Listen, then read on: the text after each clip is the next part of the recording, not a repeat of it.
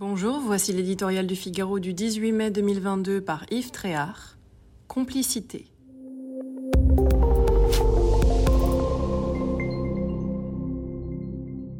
Face au militantisme islamique, la France est passée par tous les stades. Au début, dans les années 1980, il y eut de l'indifférence, puis beaucoup de naïveté, comme si quelques gamines portant le voile à l'école ne faisaient que céder à un effet de mode exotique passager. Menu halal, horaires différenciés, refus de se faire soigner par un homme ou de serrer la main d'une femme. Devant la multiplication des revendications et des actes de rébellion, est venu ensuite le temps des lâchetés. Plutôt céder que lutter, pour éviter les tensions et les problèmes. La peur du procès en islamophobie était et reste tenace. Avec le maire de Grenoble, la complicité est désormais de mise.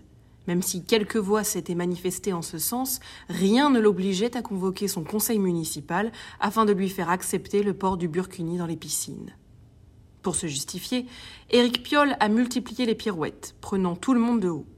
Il a invoqué la liberté des femmes à se baigner comme elles l'entendent, sans soutien-gorge ou, à l'inverse, couverte de la tête aux pieds.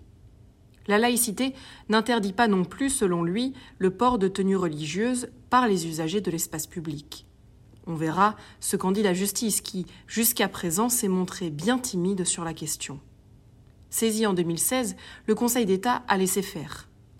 Youssef al-Qaradawi, célèbre prédicateur égyptien jadis conférencier en France avant d'être expulsé, avait prévenu Votre droit est notre force, avec vos lois, nous vous coloniserons.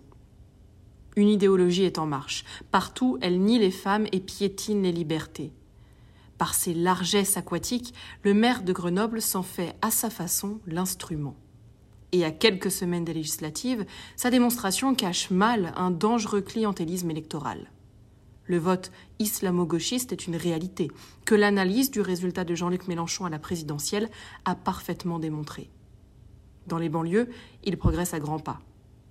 Lui-même en campagne, il y a peu, le président de la République aurait été bien inspiré de ne pas l'encourager en trouvant beau qu'une femme soit voilée par choix. Comme si cela était le témoignage de son féminisme.